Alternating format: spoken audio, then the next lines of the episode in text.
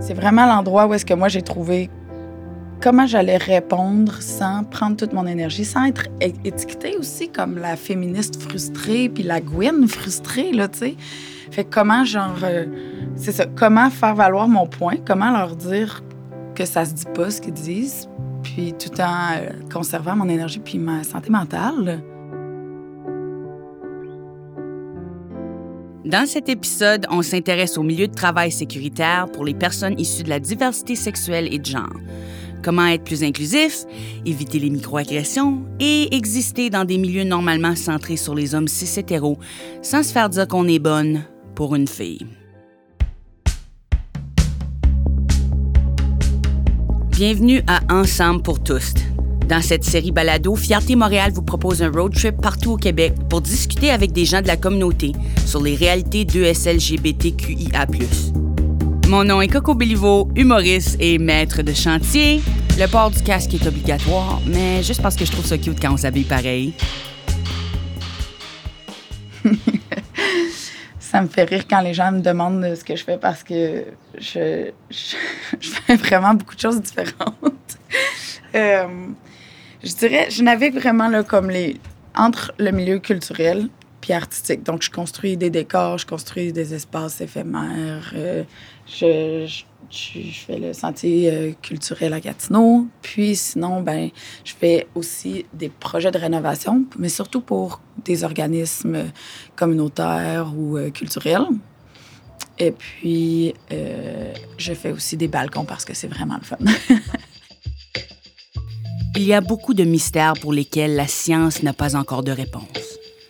Existe-t-il de la vie sur d'autres planètes? Pourquoi mes bas disparaissent toujours dans sécheuse? Et que se passe-t-il dans l'antre de la masculinité toxique, que sont les domaines majoritairement masculins? On a pu parler avec deux personnes qui travaillent dans ces milieux hauts en testostérone, Erika Leblanc-Deschâtelet, qu'on vient d'entendre, qui œuvre dans le milieu de la construction, et Agnès Gaudreau, qui travaille dans le domaine de la mécanique.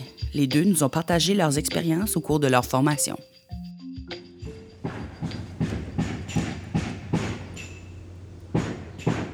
C'est sûr que mon DEP, c'était comme. C'était le moment. Pour moi, dans le parcours, c'était le moment le plus difficile. Comme, comme là, ça fait huit ans dans le métier, j'ai appris à, à me défendre, j'ai des outils, je fais mes propres trucs, mais quand je repense au début, là, qui est la formation, le DEP, c'était la partie la plus euh, challengeante. C'est, premièrement, c'est des jeunes garçons. Je pense qu'il faut quand même prendre ça en compte. Puis euh, moi, j'arrivais pas du tout du même milieu. C'est quand même drôle. Je, je quittais l'université en me disant que j'étais tannée de pelleter des, des nuages en sciences humaines. Puis euh, je veux apprendre à travailler de mes mains. Puis je sors de l'université avec un programme avec une formation euh, en études féministes, puis j'arrive dans un DEP en charpenterie menuiserie. C'était un bon clash. C'était vraiment difficile. Puis aussi, à ce moment-là, c'est le moment où est-ce que je cherchais quels outils j'avais pour me défendre, tu sais, puis pas le prendre sur moi-même, puis ramener ça après ça, puis en parler avec mes amis qui étaient, aussi des amis dans le milieu féministe. Fait que on s'insurgeait, puis ah, ça n'a pas d'allure, puis ah, ils disent ça. Mais au final, moi, ça grugeait mon énergie. Puis, fait que c'est ça. C'était le, lieu d'apprentissage comme de mes réactions à moi. Parce que tu peux pas toujours être tu peux pas toujours réagir ou répondre ou puis être celle qui, euh, qui fait l'éducation de ces petits gars-là. Excuse-moi de dire ça comme ça, mais c'était ça. C'est vraiment, à ce moment-là, je sentais vraiment que j'étais avec plein de petits gars énervés. Venant moi-même du domaine de l'humour, c'est un sentiment que je partage avec Erika et Agnès. C'est terrifiant de regarder autour de soi puis de voir qu'il y a à peu près personne qui nous ressemble. C'est un véritable film d'horreur. En plus, lors de leurs études, Erika et Agnès ont reçu des commentaires désobligeants et sexistes. Puis des fois, l'appel venait de l'intérieur de la maison, de la part des professeurs. L'aspect d'être tout le temps dans les classes de 0 à 2 femmes sur 25 personnes euh, ou personnes transnominaires sur 25. Euh, ça faisait que c'était quand même un environnement plutôt difficile parce que la plupart des gens, même s'ils étaient dans, avaient un, comment dire, étaient de bonne foi, même s'il y a beaucoup de professeurs qui étaient de bonne foi aussi, euh, sont pas alertes ou ils savent pas exactement c'est quoi, même ce qui pourrait être considéré des microagressions. Fait que même dans le cas où ce que moi j'étais dans un environnement où j'avais souvent un professeur bienveillant puis des collègues qui essayaient d'être bienveillants, mais malgré tout, il y avait quand même des microagressions répétitives, que ce soit genre ah c'est le fun de te voir bien travailler avec des outils. C'est comme si c'était quelque chose euh, à célébrer parce que normalement on voit pas ça. Puis je le comprends, je comprends toujours l'intention, mais le fait est que quand tu pointes du doigt puis que tu remarques la différence, euh, ça continue de te rendre comme dans un statut de autre, entre guillemets, c'est comme de te mettre à l'écart. Euh, après ça, c'est ça, j'avais des professeurs aussi qui disaient, euh, ben, vous savez dans quel milieu vous êtes rentré, fait que c'est à vous de vous euh, adapter au milieu, pas au milieu de s'adapter à vous. donc, si elle faisait des jokes sexistes, puis je disais, parce que, mettons, du côté de la sacoche pour dire le côté euh, passager, pour dire comment d'habitude c'est l'homme qui conduit. Puis là, si tu. ou des jokes sur leur propre femme, des fois. Euh, fait que c'était des environnements où, que, même si moi, j'étais à l'aise de dire c'est pas approprié, ben je me faisais relancer au visage c'est à toi de t'adapter.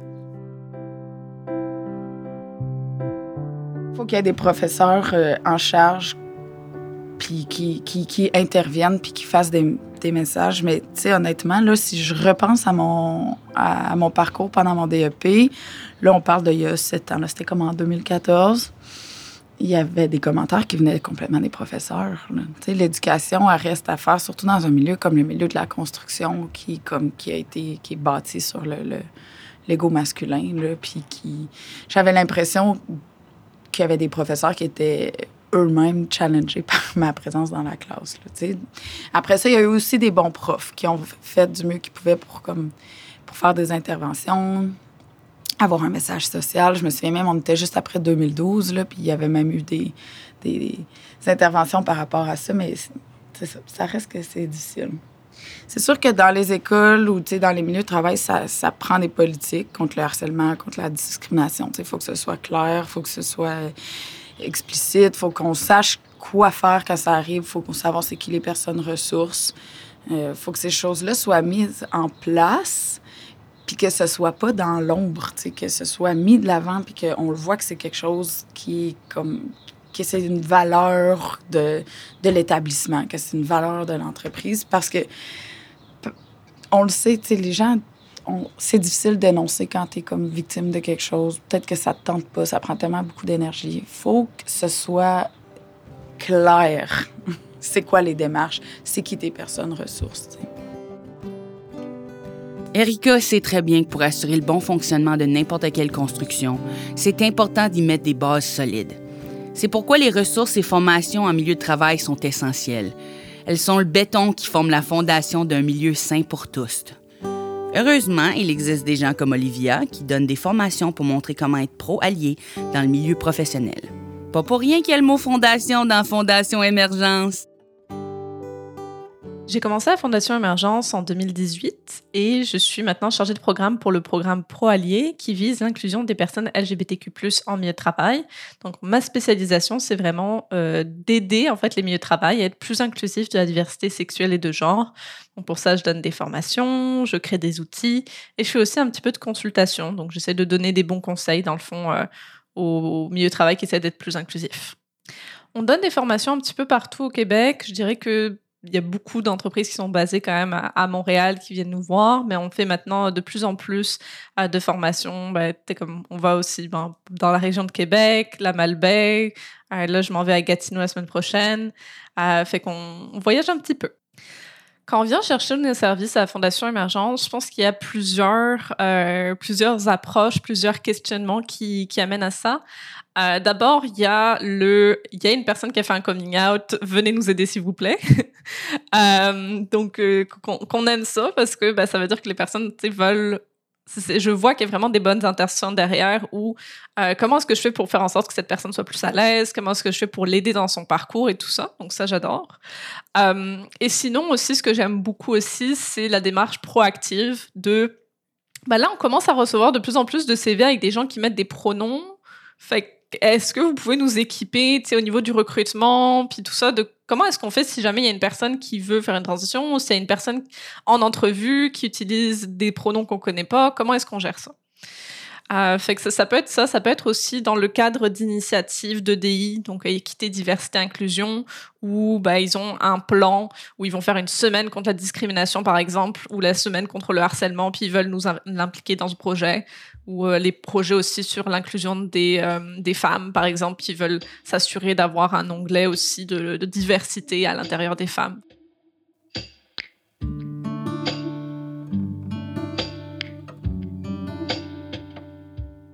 Je pense réellement que pour un espace plus sécuritaire, plus inclusif, ça passe par l'éducation. Ce que je dis souvent dans mes formations, puis j'y crois vraiment, c'est que la plupart des gens, ils n'ont pas des mauvaises intentions, ils ont des mauvaises informations.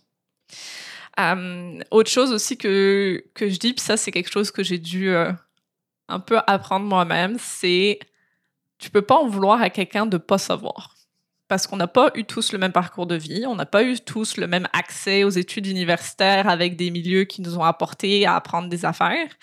Fait que je pense que c'est t'es rendu à un certain point dans ta vie, tu peux te demander comment ça se fait que t'as pas rencontré ces informations, peut-être que tu voulais pas non plus. Mais dans le fond, c'est de, de se dire qu'avec des meilleures informations, généralement, ça va beaucoup aider un des problèmes aussi que je vois beaucoup des personnes LGBTQ+, qui sont un petit peu tannées en milieu de travail à cause de ça, c'est de devoir faire l'éducation de tout le monde. De devoir être la personne ressource qui va répondre à toutes les questions. Et euh, ça, c'est justement des enjeux dont on parle souvent en milieu de travail, ce sont les micro-agressions. Donc, ce sont des, commentaires, des gestes, des paroles, des comportements euh, qui vont faire en sorte que la personne ne va pas se sentir à sa place. Tu sais, c'est pas insulter la personne ou la frapper, mais c'est la regarder un peu croche quand euh, une femme va rejoindre sa blonde pour l'heure du souper. Ou ça va être de regarder croche une femme trans qui va aller dans les toilettes des femmes ou ça va être de demander à une femme lesbienne qui est enceinte plein de questions sur comment ça se fait qu'elle est enceinte.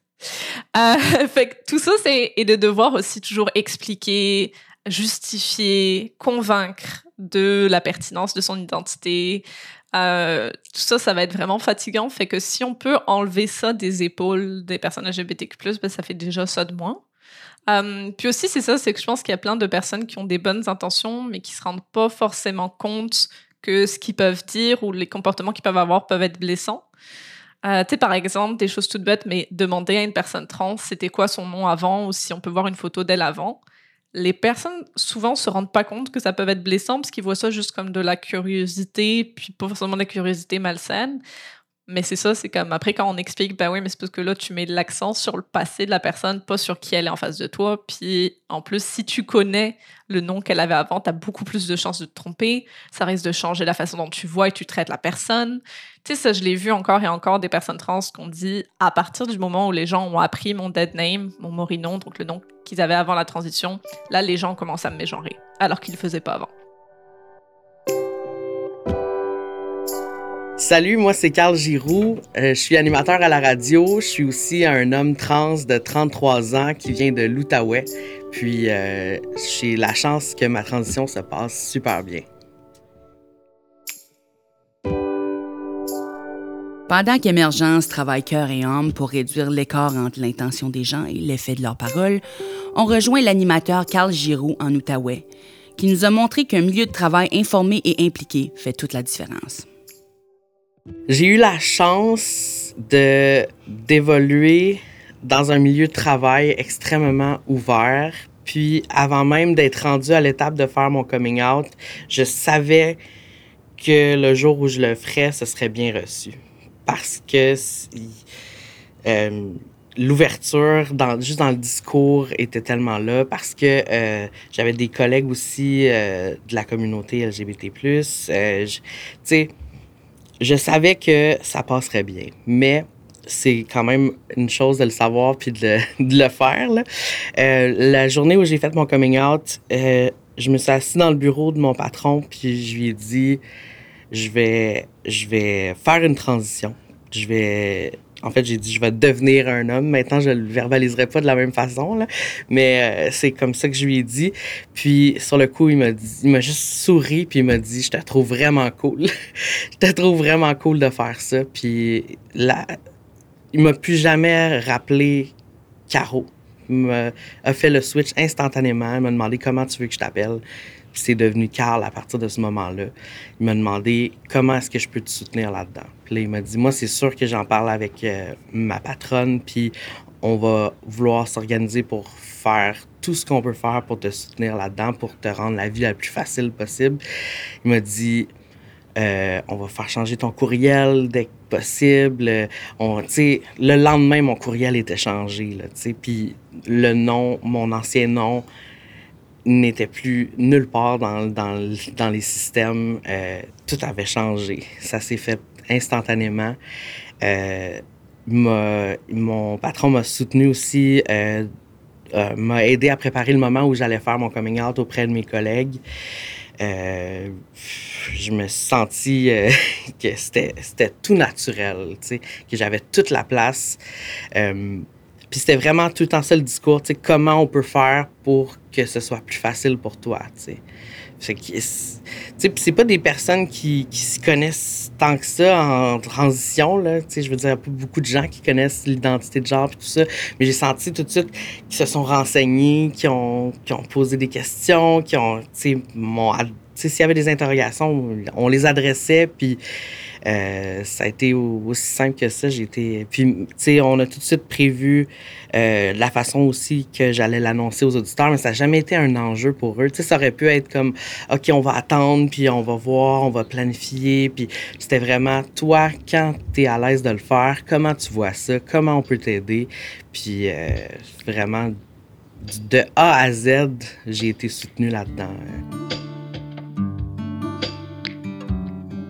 C'est essentiel que les employeurs s'intéressent aux besoins de leurs employés. Dans des cas plutôt malsains, par contre, cette responsabilité d'éduquer est entièrement mise sur les épaules des employés LGBTQ, qui doivent militer pour leurs besoins. Bon, militer pendant un 9 à 5, c'est aussi épuisant que ça sonne. Alors, dans un effort d'alléger leur charge mentale, on a dirigé nos questionnements sur comment être alliés en tant que collègues vers Olivia Baker de la Fondation Émergence. Il y a plusieurs euh, lignes directrices que je propose aux gens pour savoir si une question est bonne à poser, dans le fond. Euh, D'abord, c'est euh, de prendre en considération à qui je la pose. Dans le fond, c'est que si j'ai des questions sur, moi, la transition médicale, une femme cis lesbienne ou un homme cis gay, c'est pas les meilleures personnes pour vous répondre. euh, c'est comme, c'est pas toutes les personnes LGBTQ+, qui peuvent parler pour toutes les autres lettres. Déjà. Euh, ensuite, euh, est-ce que c'est pertinent? Il y a des questions qui sont juste pour votre curiosité personnelle, puis tu sais, c'est correct, mais dans ce cas-là, il y a Internet. Euh, il y a Internet qui existe, il y a la Fondation Émergence qui existe, il y a Interlink qui existe, il y a plein de ressources qui existent qui peuvent aider. donc, est-ce que c'est pertinent, tu sais, par exemple, toutes les questions sur qu'est-ce qui se passe dans les culottes des gens, puis qu'est-ce que les gens font dans leur lit? C'est pas pertinent à savoir en contexte de travail. Euh, entre meilleurs amis, si la personne est ouverte à en parler, OK, là, mais sinon, qu'est-ce que la personne fait avec son corps, ça la concerne.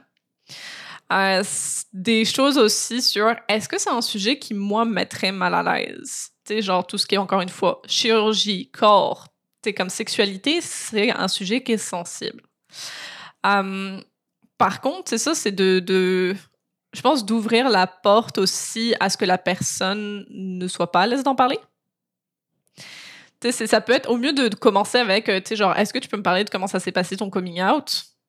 Euh, ça, qui est une question qui peut être très chargée parce que, tu sais, je comprends l'intérêt derrière, puis je comprends les bonnes intentions derrière, mais ça se peut que la personne se soit super bien passée, ça se peut qu'elle se soit fait mettre dehors par ses parents, puis que ça fait 15 ans qu'elle aurait pu parler. Comment est-ce que vous faites ensuite pour accueillir cette réponse-là? C'est comme de la même façon que demandez pas à une personne pourquoi elle, ne boit pas d'alcool, demandez pas à une personne pourquoi elle n'a pas d'enfant. Euh, parce que les réponses peuvent être euh, peuvent reposer dans des dans des endroits qui sont très sensibles. Fait qu'il y, a juste d'avoir un petit peu cette euh, cette conscience là de où est-ce que je, est-ce que je vais toucher un terrain sensible? Mais sinon, tu sais, des questions qui se posent très bien. Là, par exemple, ce que je dis souvent dans un des exemples que je donne dans ma formation, s'il y a une femme qui parle que la semaine dernière, euh, elle est allée voir un film avec sa blonde, au mieux de lui demander, à quel âge tu as fait ton coming out, quand est-ce que tu as réalisé que tu étais lesbienne, comment est-ce que tes parents l'ont pris, euh, est-ce que tu es allée à la fierté, comme, au mieux de poser ces questions-là, ça peut être, ah ouais, elle s'appelle comment, puis c'est quoi le film que vous avez vu? Des choses comme ça, ou tu sais, comme, à la comment vous vous êtes rencontrés, le, genre de questions que vous poseriez à une personne qui est pas LGBT, dans le fond. Et puis ça, c'est ça, de pas réduire toutes vos conversations à l'identité LGBT. Parce qu'on a plein d'autres choses dans nos vies. Erika et Agnès ont vécu des expériences difficiles à leur début. C'est pourquoi aujourd'hui, c'est important pour les deux de créer des espaces de travail sécuritaires et agréables pour les femmes et les personnes issues de la diversité. Autant pour les employés que pour celles qui rendent tout cela possible, leur clientèle. Ben, le, le, le, sentiment d'être pas safe là, dans, les, dans, des, dans des milieux comme la rénovation. On rentre chez toi là, le, matin à 7h, 7h30, puis on utilise ta toilette, puis on va être là pendant une couple de semaines, ça, peut-être. fait, que, fait que le sentiment de sécurité est aussi important pour, euh, pour elle. Puis, euh, je sais pas, il y a un, comme un respect qui s'installe, puis il y a quelque chose qui est je sais pas, qui, qui, nous fait du bien à tout, de, de tous les côtés. Puis effectivement, je pense qu'on est plus respecté dans ces, dans ces moments-là. Parce qu'on sait ce qu'on a vécu, on veut pas se le faire vivre. Dans mon parcours, ça a été vraiment important d'autonomiser les femmes aussi autour de moi qui voulaient apprendre, puis qui voulaient ou qui voulaient travailler avec moi. J'en ai pris plusieurs amis sous, sous, mon aile, si on veut, puis viens travailler, tu vas voir, on est capable. Euh, j'ai fait des ateliers pour les autonomiser. Puis tout ça est comme ressenti aussi par les clientes. Ça m'est arrivé beaucoup aussi de leur dire, ah, ben, tu sais, tu pourras, ah, tu installeras ça, ou, tu sais, il y a une sens, il y a juste une discussion que, que j'ai avec elles qui, effectivement, elles se font pas mansplainer. Euh, elles ont pas l'impression qu'elles ont des questions connes. Puis elles veulent participer au projet. Moi, quand je suis dans une maison, là, pendant plusieurs semaines, puis que je transforme, tu sais, ton, ton lieu où est-ce que tu vis ton quotidien, tu as des questions, tu as des envies, tu as des désirs, tu veux jaser de ça avec moi. Puis si moi, je suis ouverte à la discussion, puis je te fais pas sentir comme tu me fais perdre mon temps ou comme tu es niaiseuse, ben tu vas, être, tu vas avoir envie d'encore plus participer. Donc, euh, oui, je pense qu'il y a un respect qui s'installe, puis une confiance, puis, euh, tu sais, le milieu de la construction, là, le, le, travail manuel, là, on, peut vraiment travailler à le démocratiser. On est capable. C'est juste qu'on ne l'a pas appris ou même on a appris à pas vouloir le faire ou en avoir peur ou que c'était pas pour nous. Je pense qu'un coup qu'on franchit cette barrière-là, comme on est capable. Les femmes sont capables, les personnes queer, on est capable. Ben, je suis bénévole à la bibliothèque ici en Outaouais, dans le quartier du, euh, du Vieux-Hall. Puis la bibliothèque, dans le fond, on est une coopérative de solidarité euh, qui vise à autonomiser les gens dans le travail manuel, puis aussi rendre accessibles les outils puis les espaces de travail. Donc, vu qu'on est une coopérative euh, de solidarité, on fait pas de profit, donc on peut charger des prix solidaires pour les gens. Puis, euh, on est en train de mettre en place là, des formations, des ateliers Euh, ben, moi, ce que je vais viser, c'est pour les personnes s'identifiant comme femmes, pour venir euh, se familiariser avec chacun des outils. Et les gros, parce qu'on a un atelier, de la, un atelier à la bibliothèque de couple. Donc, tu sais, pas juste, pas juste apprendre à travailler le drill, comme viens couper tes morceaux sur un banc ici. Puis, ça, une fois de plus, je pense que quand on se retrouve entre nous, il y a une force inimaginable qui émerge de ça. Sans s'être parlé, Erika et Agnès ont ressenti un appel invisible, un besoin profond de changer les choses, de créer un milieu qui leur ressemble, celui dont nous avons tous besoin, un endroit où personne ne nous demande pourquoi on se rase pas les jambes. J'ai définitivement eu un doute sur ma capacité à terminer mon DEP, mais aussi le fait que ça reflétait comment le milieu allait être. Donc, je voyais vraiment l'importance de créer mon propre milieu sécuritaire. C'est ça, je pense, qui me faisait tenir. C'est-à-dire que je me disais, bon, c'est un temps à passer, mais après, je vais me créer mon propre milieu sécuritaire et je vais me sentir à l'aise. J'avais déjà rencontré Joe ici au bâtiment 7. Euh, dans le cadre de Jeanne et Filles, quand on essayait de voir où est-ce qu'on pourrait faire un garage. Euh, puis Joe de l'atelier mécanique, qui a fondé l'atelier mécanique du bâtiment 7, nous a dit Ah, ben, ça pourrait être cool qu'on ait nos garages ensemble. Puis là, je disais Ah oui. Mais quand je voyais la grandeur du garage, j'étais comme Ah, c'est pas réaliste parce qu'on a juste deux lifts. J'étais comme C'est pas réaliste qu'on ait comme un garage co-op plus d'autres mondes, en tout cas. Donc, euh, tu sais, j'avais mis ça de côté. Mais quand là, j'étais comme, bon, ben, je pense pas que je vais trouver un autre garage parce que lui me semblait le plus sympathique, le plus petit, le plus familial. Tu sais, les autres collègues étaient quand même assez euh, consciencieux. Hum, donc là, je me suis dit, bon, ben, c'est effrayant, mais je pense que je vais me lancer à mon compte puis je vais aller rejoindre Joe à la télémécanique au bâtiment 7 parce que je pense pas que je vais trouver un milieu sécuritaire pour moi dans des garages traditionnels. Puis c'est en rencontrant Joe pour parler de comment ça allait, lui, euh, sa business autonome, qu'il m'a comme convaincu. Je pense que le fait que je suis ici à l'atelier mécanique fait que je, me sens à l'aise d'explorer aussi, comme euh, physiquement, esthétiquement, euh, différentes expressions de genre. Puis de dire aux gens comme hey, je suis non-binaire, voici mes pronoms, même si c'est des gens qui m'apparaissent, eux, euh, plus. Ben, de première vue, je penserais plus straight, etc.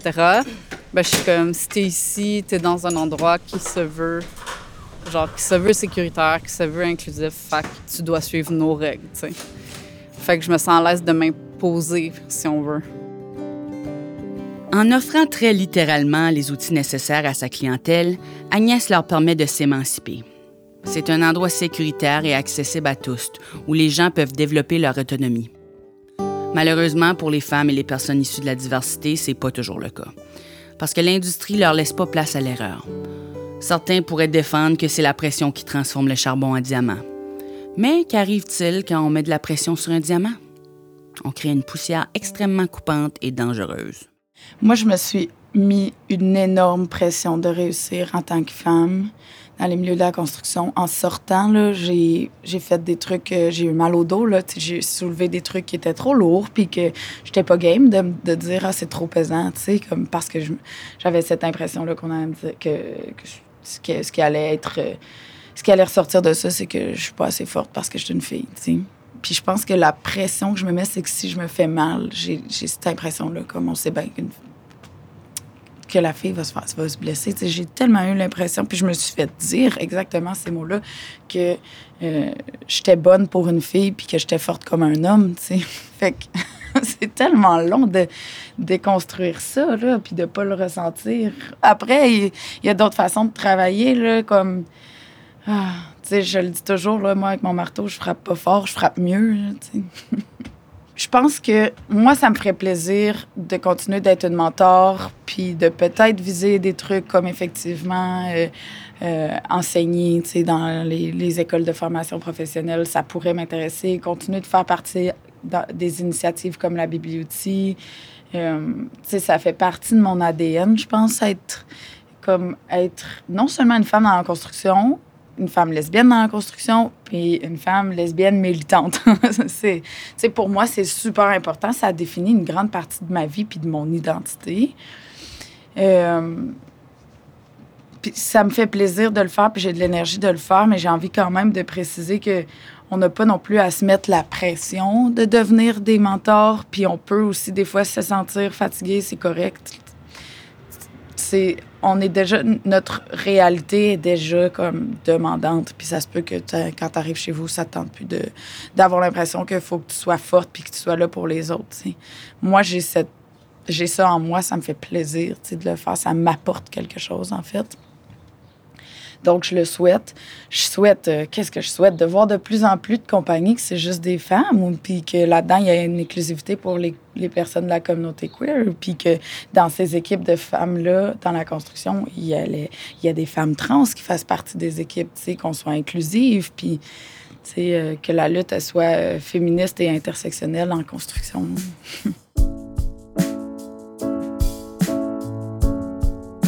En créant des milieux inclusifs, on améliore non seulement le rendement du travail, mais aussi l'expérience de la clientèle, qui elle aussi veut se voir représentée et se sentir considérée dans ses interactions quotidiennes.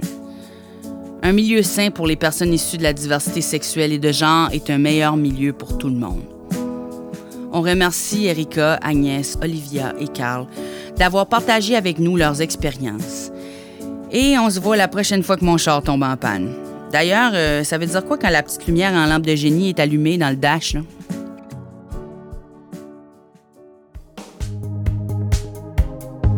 Fierté Montréal souhaite reconnaître le soutien financier du programme de promotion de l'égalité des sexes, de l'orientation sexuelle, de l'identité et de l'expression de genre du ministère des Femmes et de l'égalité des genres du Canada, qui a permis la réalisation de la série balado Ensemble pour tous.